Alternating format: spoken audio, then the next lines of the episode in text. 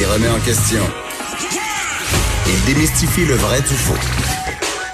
Mario Dumont et Vincent Dessureau. Le retour de Mario Dumont. Bonjour tout le monde, bienvenue ce beau lundi, plein milieu du mois de juin. Ça commence à sentir un peu les vacances, autant sur le plan de la date que sur le plan euh, météo. Bonjour Vincent. Salut Mario. Passez un beau week-end? Très beau. Très beau. Ah. J'ai hâte qu'il fasse un peu plus chaud, mais là, on est là. là. Puis il annonce une Ouais, en fait, semaine, il y a eu extraordinaire. même, même quand il y a eu du soleil, là, il oubliait d'être chaud. Là. Il y a eu euh, les nuits en fin de semaine ont été vraiment frisquettes. Là. Oui, mais euh, là, on le sait, là, on est vraiment sur le bord de, de vivre une semaine absolument magnifique. Je pense que tout le monde a, tout le monde a hâte et euh, on va en profiter autant qu'on peut, selon notre horaire de travail respectif.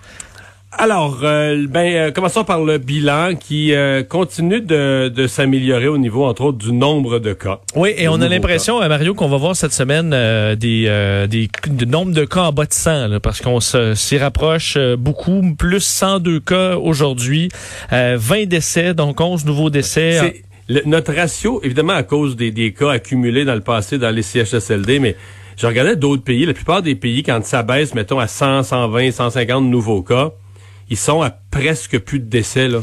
1, 2, 3, à la limite pour avoir des journées à zéro, mais notre nombre de bien qu'il ait baissé beaucoup, notre nombre de décès demeure étonnamment élevé là, si on considère le peu de ben, le peu le, disons, le nombre beaucoup moindre de cas qu'on a eu depuis une couple de semaines. Oui, parce que là, à 100 cas, 20 décès, euh, c'est c'est 20 là. Euh, ben, ouais, sauf que les 20 décès, c'est les cas d'il y, a- il y a deux semaines, il y a trois semaines, et des cas surtout en CHSLD, malheureusement. Exact. Mais des, des, des 200 cas, ça fait commence à faire quand même un certain temps qu'on en Ouais. voit. Donc oui, on s'attend à ce que les- le nombre de décès euh, baisse pas mal, mais on en a encore 20. Euh, hospitalisation plus 2, on est dans les 700, là, ce qui est quand même très bon, et moins 3 personnes aux soins intensifs. Alors c'est encore un bilan qui a rassuré le gouvernement qui avait les soins intensifs, on est à veille de, de franchir, de retomber dans les deux chiffres, d'avoir moins de 100 personnes aux soins, euh, aux soins intensifs. Tout à fait, tout à fait. Donc euh, c'est des bonnes nouvelles. Bon, euh, bonne nouvelle d'ailleurs, euh, il faut que ça en soit parce que là, aujourd'hui, c'est une journée importante. Disons même, on pourrait parler d'une journée symbolique au niveau euh, de ce qui reprend comme activité. Oui, et c'est bon, c'est intéressant évidemment comme journée puisque c'est jour de de rentrée rentrée scolaire carrément pour retour sur les bancs d'école pour ces milliers de futurs préposés aux bénéficiaires et on savait c'est un tour de force de lancer ce cours là de trois mois visant à combler le, le manque de main d'œuvre en CHSLD euh, d'ici le 15 septembre. Faut dire là, c'est pas tout le monde qui fait sa rentrée euh, aujourd'hui. On parle de quelques milliers. Il y en aura d'autres au fil de la semaine euh, qui ont donc Il y en aura d'autres qui vont, ouais, il y en aura d'autres Oui. qui vont commencer carrément plus tard. Ceux qui travaillent déjà dans le domaine, par exemple dans des résidences privées, euh, ils passeront pas exactement par le même parcours, Non. ce que je comprends. Et c'est quand même, euh, je trouvais l'idée intéressante parce qu'on se posait la question, on a dit, OK, là, on va vider déjà, alors qu'on est quand, quand même dans une situation encore de crise, enlever des, des, des ressources importantes euh, dans le réseau. Et ce qu'on a offert à ces gens, employés déjà du réseau, à 2000 d'entre eux, c'est de commencer le cours euh, à l'automne. Donc, eux vont travailler cet été, fait qu'on poursuive leurs tâches normales et à l'automne, alors que la vague de 9800, là, c'est le chiffre que nous a donné le premier ministre tantôt, 9800 qui commence cette semaine, donc au, au fil des prochains jours, et 2000 à l'automne. Et là, il dit oui, ça fait plus que 10 000, mais on s'attend à ce qu'il y ait du monde qui passe pas le cours. Il y a des gens qui vont se rendre compte que c'est pour eux aussi, ça c'est clair, peut-être même dans les premiers jours aussi. Et on annonçait que 1700 des, des non retenus là, dans la candidature, on sait qu'on en a eu beaucoup plus qu'on qu'on en avait besoin. 1700 euh, pas retenus, mais qui on a peut-être jugé qu'ils étaient intéressants pour le réseau. Ben, leur CV est envoyé aux résidences privées qui ont peut-être des besoins euh, en ce sens. Donc ce matin, c'est quand même intéressant. Toi et moi, le temps que l'entente n'est pas intervenue entre le gouvernement, parce que, bon, supposément qu'il va y avoir quelque chose pour les résidences privées pour les aider à payer mieux. Mais en attendant ces nouvelles-là, je veux dire, si tu avais envoyé ton CV pour une job au gouvernement à 26 pièces de l'heure, et que là, tu es rappelé par une résidence privée qui dit, ouais, ouais, euh, votre, euh, votre dossier nous a été transféré par le système, ils vous ont pas pris, mais ils vous ont suggéré pour notre résidence privée, nous autres, on paye 15 dollars. D'après moi, euh, tu seras pas si réjoui. Là. Non, tu as raison. Euh, D'ailleurs, ce qu'on voyait dans... J'ai vu quelques... Je vais vous en faire entendre quelques-uns euh, qui rentraient à l'école ce matin. Je pense qu'un des, euh, des gros points, ça a été la formation payée. Au-delà du salaire, évidemment, le salaire, une fois euh, le travail donc qui va s'accomplir, est Mhm. intéressant. Mais le fait d'avoir de pouvoir, dès aujourd'hui, avoir un salaire, pour beaucoup, ça enlevait une, une énorme pression là, et leur permettait de réorienter leur carrière sans avoir un stress financier, ce qui était pour beaucoup un obstacle là, euh, auparavant. Je vais le faire entendre parce qu'un de nos collègues euh, de TVA au Saguenay-Lac-Saint-Jean était là pour la rentrée euh, là-bas et a parlé à quelques personnes qui, dans certains cas, se réorientaient complètement. D'autres étaient arrêtés en pour des raisons économiques et d'autres rêvaient même de ça depuis de- depuis longtemps de travailler dans un dans le milieu du genre et c'est l'occasion pour eux de le faire. On peut écouter quelques-unes des personnes rencontrées. Et j'ai décidé de faire un changement de carrière à partir de ce moment-là, quand que le gouvernement a proposé de suivre la formation. C'est d'aller m'occuper des personnes âgées. J'ai toujours été près de ces gens-là, fait que ça m'a poussé à, à suivre la formation. que J'étais justement en train de me demander si je retourne aux études ou non. Puis ça a fait comme ben à donner, parce que j'avais appliqué pour être euh, aide euh, auxiliaire à la maison. Moi, j'ai perdu euh, mon emploi prématurément suite à la COVID-19. Quand j'ai su que je pouvais aider les personnes âgées en étant bien rémunérées, c'est sûr que j'ai euh, j'ai dit, ah ouais, let's go. Et là, euh, certains euh, qui, euh, qui euh, évidemment, euh, savent qu'il y aura une bonne tâche à accomplir, parce qu'évidemment, il y a la formation. Il faut rappeler que pour bénéficier de la bourse, parce que c'est pas, c'est pas un salaire, mais en quelque sorte une bourse d'études qu'on vous donnera, le 9210 dollars qui vont couvrir les, les, les, les, les trois mois de formation, ben, il faut s'engager à être disponible de jour, de soir, de nuit, pendant les fins de semaine, et ça pendant au moins un an. Alors, Sinon, tu rembourses la bourse d'études. et oui, et ça, ça peut être... euh, Ça, c'est moins le fun. ça, c'est moins le fun. euh, tout à fait. Alors, au début, si ça lâche, ça va peut-être lâcher au début pas mal plus qu'à la fin, parce qu'on va vouloir compléter le mandat. là. Ouais. Euh, Bon, Peut-être un petit euh, mot sur euh, les restaurants qui ouvrent à l'extérieur de Montréal. Évidemment, euh, nouvelle réalité. C'est pas tous les restaurants qui ouvrent, évidemment, parce que certains se sont donné plus de temps pour pouvoir, d'un, même faire les calculs, là, voir est-ce que c'est rentable, mais installer, euh, trouver les bons menus, euh, les budgets. Et à Montréal, c'est euh, jour d'ouverture pour les, évidemment, de plusieurs choses, mais les- la coiffure, là, ça a été, euh, on en a beaucoup parlé pendant le confinement, et euh, c'est reparti à Montréal. On dit que les listes d'attente sont, euh, sont, sont, sont, sont pleines. Ça peut être dur des fois de contacter son coiffeur, coiffeuse et qu'évidemment, là, c'est des façons de faire aussi bien différentes. Salle d'attente condamnée, il faut attendre à l'extérieur. Euh, les outils utilisés qui seront euh, euh, désinfectés. Et j'avais quand même un point de vue intéressant que j'entendais du coiffeur Kevin Sky la LCN aujourd'hui qui disait il y a aussi un côté euh, psychologique à aller voir euh, le, notre coiffeuse ou notre coiffeur parce que les gens souvent euh, livrent leurs états d'âme, ça leur permet de parler à quelqu'un. Alors il y a un côté thérapeutique qui va peut-être faire du bien à bien des gens d'aller euh, d'aller chez le coiffeur cette semaine. Ils vont en avoir à raconter à leur coiffeur. Ouais, ça c'est clair. Je pense qu'ils vont euh, il y aura pas besoin de parler beaucoup. ouais. Ouais. Euh, donc, euh, bon, dans les règles qui, euh, qui changent, et ça, on l'avait peut-être pas vu venir autant, celle-là, c'est la taille des rassemblements qui sont, qui sont permis. Oui, annonce à 11 heures ce matin de, de donc on, on assouplit euh, les règles au Québec en raison de l'épidémiologie. Je vous donnais les chiffres qui sont meilleurs et c'est ce qui convainc euh, Dr Arruda euh, et son collègue Dr Richard Massé de la Direction générale de la santé publique, le conseiller médical stratégique, d'assouplir un peu les règles au Québec. On va permettre les rassemblements intérieurs jusqu'à 50 personnes dès le 22 juin dans les lieux où la distance physique de 1,5 mètres entre personnes de même de familles différentes là, peut être respectée. Là, vous allez voir que le 2 mètres à peu près partout, mais là, on intègre le 1,5 mètres et on intègre même le 1 mètre. Euh, pour certains, entre autres les euh, moins de 16 ans, Les la enfants, ça. distance de 2 mètres euh, qui va être réduite. Et ça, tu es conscient que ça... Euh, c'est important au niveau de la rentrée scolaire. C'est déjà une indication, bon, d'abord de ce qui va se faire dans les camps de jour. Ça donne beaucoup de souplesse pour les camps de jour cet été. Mais moi, je suis très intéressé par la rentrée scolaire. D'ailleurs, j'ai écrit là-dessus dans le journal la semaine passée là, qu'on ait la rentrée la plus normale pour les enfants. Et ce qui a été annoncé ce matin, c'est très bon augure. Et euh, je pense que c'est demain matin. Là, je sais pas si été annoncé, mais si ça l'est pas, je l'annonce. Demain matin, 10 heures que le ministre de l'Éducation devrait faire connaître ses orientations pour la rentrée. Alors, je ne sais pas quels vont être les détails de cette rentrée-là, mais on se comprend que ça, c'était, disons, c'était, on savait déjà que c'était la préférence du ministre et encore plus du premier ministre d'avoir la rentrée la plus normale possible. Or, d'avoir cette souplesse là, sur la distance, euh, je pense que ça ça ouvre la porte à des groupes euh, des groupes plus normaux. là. Mais on a l'impression que, euh, rendu à un mètre, on va laisser les Ben, choses un aller. mètre, là, dans une classe classe ordinaire, est-ce que les pupitres sont en dedans d'un mètre? Je pense pas. Là.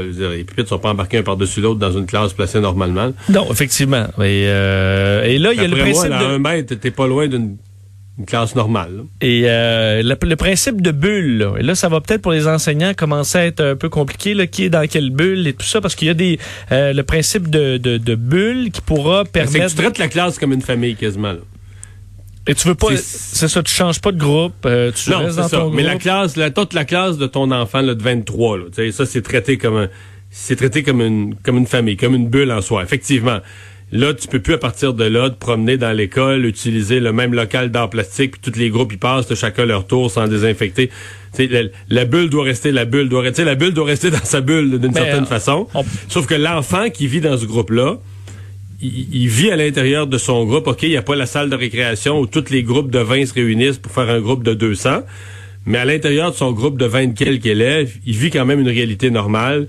Puis euh, il peut jouer, puis ils peuvent se toucher. Ils vivent une réalité qui est plus normale à l'intérieur de la bulle. Mais la bulle, c'est ton groupe scolaire. C'est quand même beaucoup. Là. Est-ce qu'on peut penser que dans le camp d'été, euh, les camps de jour, des petits groupes souvent avec un ado euh, qui sert de moniteur, c'est des groupes de peut-être 7-8. Est-ce qu'on peut faire une bulle avec ça puis dire, bah ben jouez, euh, amusez-vous là? Faudra voir pour les camps d'été, mais comme on se dit là, déjà que la distanciation à un mètre, c'est comme si on... À un mètre, entre toi et moi, on baisse un petit peu les bras de la distanciation. Euh, oui. Comme un mètre, c'est juste... Un mètre, c'est comme de dire de pas se toucher, dans le fond. C'est que tu peux venir très proche. Bon, t'étends pas ton bras là. Ouais, t'es en dedans de la longueur du bras, c'est ça. Et euh, évidemment, pour euh, les adultes, euh, ce que ça change, euh, ben, des rassemblements, entre autres, dans des salles de classe, des, des euh, salles de spectacle, des cinémas ou autres. Et ça, ce sera 1,5 mètres. Et la question, parce que au départ, on peut dire, OK, ben pourquoi là, dans les restaurants, ça va être 2 mètres, puis dans une salle de spectacle, c'est un, un mètre et demi? C'est en raison du fait, il faut être assis à rien faire pour avoir un mètre et demi. Euh, donc, on ne peut pas chanter, euh, discuter. Il faut être assis et à l'écoute de quelque chose. Donc, c'est pour ça qu'un restaurant où on parle, où on se promène, où on va à gauche, à droite, euh, ce sera encore le 2 mètres. Mais que dans des salles où on est assis à regarder un spectacle, ben là, on peut se rapprocher un peu parce qu'il y a moins de projection de particules. Euh, et euh, je peux vous faire entendre un extrait. On parlait des fameuses bulles. Euh, Docteur Massé et Docteur Arruda ont essayé d'expliquer un peu ce, ce concept. Je vous les laisse entendre. Dans une par exemple, on pourrait prendre 4-5 élèves qui, eux, vont faire une bulle, donc de telle sorte qu'ils vont pouvoir interagir comme ils interagissaient avant, sauf qu'on va laisser quand même une distance avec les autres bulles. En milieu scolaire, quand on regarde en Europe, la façon que les gens sont organisés, ils gardent le 2 mètres aussi avec, euh, avec les adultes. Donc, euh, ils protègent les adultes qui sont plus à risque. Euh, mais les enfants entre eux, en, en créant ce phénomène de bulle-là, peuvent être plus proches. On garde une distance entre les bulles, cependant, puis on essaie de ne pas faire de changement au niveau des classes, donc un groupe plus large, ou, ou même des bulles, les garder les plus stables possibles. Bon, alors, euh, nouvelle façon de faire euh, annoncée aujourd'hui. Ça fera assurément plaisir aux euh, propriétaires de salles de spectacle qui auront une façon différente de travailler, mais qui au moins pourront prévoir, euh, prévoir des, des présentations. Et euh, le premier ministre qui a lancé en début d'après-midi euh, un groupe d'action sur le racisme. Oui, euh, évidemment, c'était le point de presse de 13 heures. Alors, il a quand même commencé en parlant de la pandémie. Là, je vous disais, il a donné les chiffres sur la formation euh, pour les préposés, euh, revenu sur les trois mois de combat. Euh, C'est ce qu'il a dit contre la pandémie, disant qu'il y avait eu une victoire et une, de, enfin, une grande défaite, une grande victoire. La victoire étant dans la population générale, on a eu à peu près 500 décès, ce qui aurait été euh, plutôt positif, alors qu'en CHSLD, ben là, c'est 4700 décès et ça, c'est une véritable défaite. Euh, revenu sur le projet de loi 61 aussi, disant qu'on allait devoir se reparler à l'automne parce que c'était euh, très important. Mais ce qui était central de ce point de presse, c'est l'annonce du groupe d'action contre le racisme. Évidemment, en réponse à tout ce qui se passe, euh, bon, à la suite de la mort de George Floyd, qui a relancé ce débat sur la scène mondiale et chez nous. Alors, un groupe qui devra proposer des solutions concrètes rapidement, euh, qui sera co-présidé par les ministres Nadine Giraud et Lionel Carman, qui, seront, qui auront euh, euh, à leur côté, entre autres plusieurs personnes, des députés du, euh, de la coalition Avenir Québec, ministre également responsable des affaires autochtones du Québec, Sylvie Damour, qui vont travailler sur plusieurs volets. Je laisse M. Legault vous les, les expliquer. arriver rapidement avec des actions, des recommandations d'actions dès l'automne. Ça va toucher plusieurs secteurs. Évidemment, la sécurité publique, mais pas seulement la sécurité publique. Le problème est beaucoup plus large que ça. Il y aura aussi la justice, le milieu scolaire, le logement, l'emploi. On n'en parlera jamais assez. Et euh, parlant d'emploi... Mais c'est ça le défi, là, c'est d'arriver avec des actions, comment dire, concrètes, concrètes, là, pas juste des phrases qui ont l'air concrètes sur papier, mais des actions qui changent la réalité de la vie. Ouais, c'est comme facile. Pas simple sur un thème comme celui-là. T'as une crise de faire un comité là-dessus. Euh, Monsieur ouais, ouais. Legault disait que c'est pas, on le connaissait comme étant pas un fan de ce genre de de de de, de, de regroupement, mais qu'il croit Non, que là on peut avoir de quoi de concret. oui, c'est ça. Il faut pouvoir. Il, il- il pratique. était encore, il était encore plus pas un fan de ces comités-là quand il était dans l'opposition. On comprend. Il il est un peu moins pas un fan. ouais, c'est ça. Une fois au pouvoir, il, Mais- il se laisse tenter. Parce que Mais, euh, rappelait le taux de chômage, il est qualifié d'hyper élevé chez les minorités visibles, veut travailler euh, euh, là-dessus. Alors le regroupement qui se donne quelques mois pour arriver avec des recommandations concrètes, ça ils l'ont répété souvent. Vincent, euh, ce matin, avec Benoît Dutrissac à son émission du matin, je, je parlais de la FAE, de cette publicité vraiment curieuse dans le journal de la fin de semaine où la FAE s'accuse, accuse François Legault de magouille, de toutes sortes d'affaires, mais à cause de l'adoption de la loi 61. Mais là, la publicité dans le journal, sauf que la loi 61 n'a pas été adoptée, le gouvernement n'a pas utilisé le baillon. Vendredi après-midi, on dit, bon, mais l'opposition veut bloquer, mais tant pis, puis on retourne chacun chez nous. Une publicité vraiment bizarre. Euh, ça semble brasser à la FAE parce que euh, je viens de, de tomber sur la lettre de démission de la présidente de Sophie Veilleux. C'est la présidente donc du syndicat de l'enseignement de la haute Yamaska, mais qui est affiliée euh, à la FAE. Et ce que je comprends, c'est qu'elle est, est pas du tout en désaccord. là. En tout cas, si je lis, une longue lettre, c'est quatre pages. euh, elle est pas du tout en désaccord avec euh, Sylvain Mallette. Elle est pas d'accord avec l'approche très, très, très revendicatrice, pas dire euh, un peu extrémiste. Mais elle, elle semble dire que ça que ça brasse à l'interne. Elle raconte un peu tout ce qu'elle a fait comme effort, etc. Euh, et elle dit, euh, malheureusement, j'en arrive au constat que j'ai échoué à nous faire comprendre collectivement l'importance de la solidarité entre enseignants. J'ai échoué à faire comprendre aux enseignants qu'ils n'avaient pas systématiquement à pallier les lacunes du système. Aussi difficile que ce soit, je crois qu'il faut révéler ces, grands, ces lacunes au grand jour afin d'obliger les dirigeants à faire en sorte de les faire disparaître. Et donc, c'est comme si elle dit que il y a des enseignants qui chialent contre le syndicat, puis il y a des enseignants qui sont choqués contre le syndicat parce qu'ils con- parce qu'ils comprennent pas la solidarité, mais moi je je lis à travers les lignes qu'il y a des enseignants dans son syndicat qui sont furieux contre elle puis contre les stratégies. Est-ce que c'est contre cette publicité-là? Est-ce que c'est contre le ton en général? Est-ce que c'est contre... Il y a eu beaucoup de critiques quand même. Là. Tu te souviens de la lettre ouverte qui avait été publiée par une, syndiquée de la FAE qui disait quasiment avoir honte de faire partie du syndicat après la... après le, manque d'intérêt de, de la FAE à participer à une rentrée scolaire à Montréal avec la COVID et tout ça, puis leur peu de collaboration. Mais euh, donc, démission là, de la présidente du syndicat de l'enseignement de la Haute-Yamaska. Mais au début, je pensais qu'elle réagissait, qu'elle démissionnait, quand on m'a euh, informé de ça, je pensais qu'elle ré- réagissait. C'est ça, je pensais qu'elle réagissait, elle, à la publicité, mais c'est pas ça du tout. Elle, elle semble être d'accord avec les, les, les, les tactiques ou les techniques ou les approches du président et donc très, très revendicateur. Mais je sais pas, là, il doit y avoir énormément de grogne pour qu'elle démissionne puis qu'elle dise que ses syndiqués comprennent rien, là, comprennent pas le message. Ben, Oui, c'est vrai. Voilà, donc euh, nouvelle qui vient juste, ça vient. J'attendais après ça, j'attendais la confirmation. J'avais entendu parler de ça à l'heure du dîner, mais là, ça vient de m'être confirmé.